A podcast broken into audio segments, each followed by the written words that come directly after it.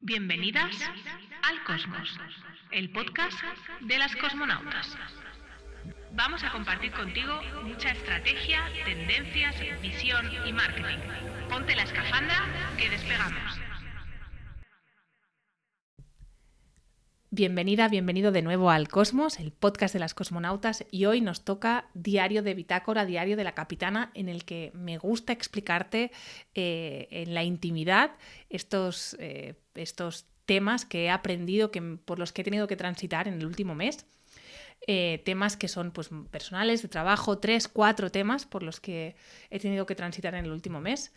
Y bueno, quiero empezar por uno muy básico y es lo que estoy aprendiendo de sistemas con Nico Marrero. Nico Marrero me está acompañando eh, en, este, en este tiempo para poner un poco de orden en mis lanzamientos, en mi empresa, me mentoriza, me echa una mano y estoy aprendiendo muchísimo de sistemas.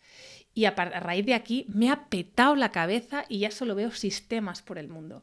Tu empresa es tu sistema el sistema es lo que podrías vender en el futuro. Tu empresa es tu sistema y esto es lo que me repito últimamente. Vas a un restaurante y la diferencia entre un buen restaurante y uno que eh, la comida no te la traen, está fría, no es lo que has pedido, es el sistema. De hecho, veía el otro día un capítulo de, ¿cómo se llama este programa? Que va un chef a, poner orden al, restaurante y justamente ves claro que lo que le falta al restaurante es un sistema y que lo que ofrece el, el chef que va de visita es un sistema. Define unos servicios y unos productos para un cliente ideal y en medio coloca un sistema, una manera de trabajar única, ordenada em, y que de alguna manera eh, genera que todo fluya. Y te habla una desordenada redimida. Yo soy profundamente desordenada, soy profundamente caótica. El caos, de hecho, me alimenta. Pero lo que tengo claro es que en mi empresa no puede haber un 100% de caos. Siempre hay un cómodo 10-20% de caos, pero no puede ser un 100% de caos. Tiene que haber un orden y no solo en el marketing, no solo en las finanzas, en todo, en la manera de trabajar, en la manera que tenemos de llegar a nuestro cliente. Eso es lo que genera excelencia. Yo te hablo desde España y tengo que decirte que por desgracia lo excelente, la excelencia es no es la norma, es, es casi es casi un pequeño milagrito. Y conseguir esa excelencia para mí solo tiene que ver con el sistema.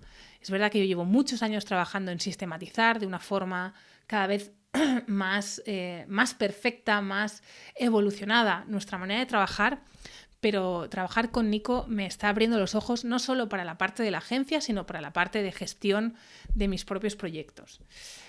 Por otro lado, otro punto que he aprendido en este tiempo es que las urgencias externas no siempre son mis urgencias. Y sé que esto hace unos días te lo contaba en otro podcast, pero es que en, estos, en estos días lo he visto clarísimo. Entiendo que de vez en cuando uno puede tener una urgencia. Justamente, eh, si pienso en, en, urgencias, pienso en médicos, ¿no? A veces puedes tener un problema que no estaba planificado y y esto es lo normal. Lo que no puede ser es que vivamos con urgencias constantes. Y hablo de vida personal y vida profesional. Eh, no puedo llegar todos los días tarde a recoger a mi hija al cole. No puedo em, tener la sensación de que voy tarde a todos sitios, porque eso genera un desgaste interno que no sé cómo, eh, cómo he podido sostenerlo tanto tiempo. Y de otro lado, la urgencia ajena, la, urgencia que no es mía en lo profesional, también eh, necesita ser analizada. Y oye, yo entiendo que no todo el mundo, no todos los sistemas se acoplan de la misma manera. No, eh, no es, eh, es cierto que a veces, pues mi cliente tiene un sistema, yo tengo otro, y bueno, el acople suele tener un punto de tensión. Una vez solventado, hay un sistema y por tanto solo hay las urgencias que deberían haber, no hay más. Y por otro lado, em, si el cliente no tiene sistema y por tanto tiene muchas urgencias, lo que solemos hacer nosotras es ofrecer un sistema al cliente. De esta manera, eh, puedo trabajar con la cabeza fría y con una visión general. Si no, siempre voy tapando huecos, la sensación de, de estar tapando agujeros y no soy realmente la, mejor profesional posible para mi cliente. No soy la mejor madre para mi hija, no soy la mejor persona para mí. Así que de esta manera eh, creo que este, este mes he aprendido que las urgencias que no, son, no siempre son mías y que a veces está bien poner una barrera a las urgencias. Luego buscaremos una manera de solventarlo, siempre, claro, eh, pero sobre todo poner esa barrera a las urgencias para entender que la vida no es urgente. Vivir es urgente, pero la vida no es urgente. Esto debe ser también que, vivo con un bebé eh, muy chiquitito y que me hace ver que el tiempo pasa despacio en el día y muy rápido en la semana.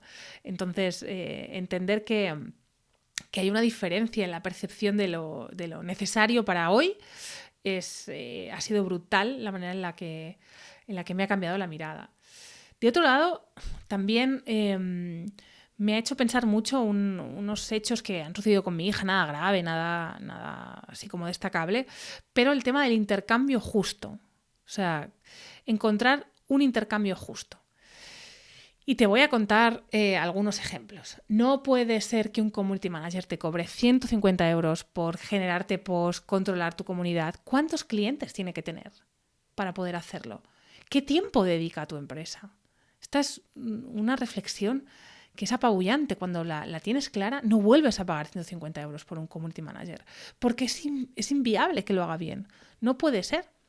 Entonces ahí no hay sistema, vienen las urgencias, ves, lo hilo todo, lo hilo todo. Y este intercambio justo es súper importante. ¿Para qué? Para que no, no sentirte eh, por debajo de lo que mereces.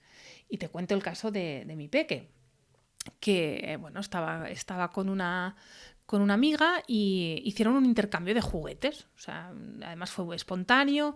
Eh, mi hija le, dio unos pinipón y, la amiga le dio un peluche. Y mi hija sentía que en ese intercambio ella había salido perdiendo y que había salido perdiendo de mucho. Llegó muy frustrada a casa. Llegó con, un, con ese frustre. Bueno, fuimos a hablar con su amiga, renegociamos y bueno, al final el pacto se rompió y se devolvieron los juguetes. Pero ese, ese intercambio justo me hizo pensar mucho, me hizo pensar mucho en cómo nos enfrentamos el día a día los adultos a los intercambios, a, cómo eh, intercambiamos tiempo por dinero, es justo o no es justo, eh, los resultados que te ofrezco por este intercambio son los esperados o no, pues justamente esto me hizo pensar mucho. Y ya para acabar, eh, este mes empezaba el, podcast con un podcast sobre la, inteligencia artificial y realmente amigos, amigas, estemos preparados para ese cambio que está viniendo, bueno, que ya está aquí, de la inteligencia artificial. Em, a nivel de imágenes, a nivel de textos, a nivel de vídeos, que es, tan rico lo que puede pasar. También es verdad que la inteligencia artificial se alimenta de la información que existe a día de hoy en Internet, en el online, y veremos, veremos a nivel legal cómo solventamos esto, porque hemos tenido la tecnología antes que la legalidad. Y ahora sí, acabo este episodio del Diario de la Capitana. Espero que te haya gustado. Si es así, suscríbete a este podcast y nos leemos en redes sociales. Hasta la semana que viene. Hemos llegado al final del trayecto. Disfruta de la visión del cosmos. No te olvides de compartir tu aventura en redes y seguirnos para otros vuelos. Hasta el próximo viaje, cosmonauta.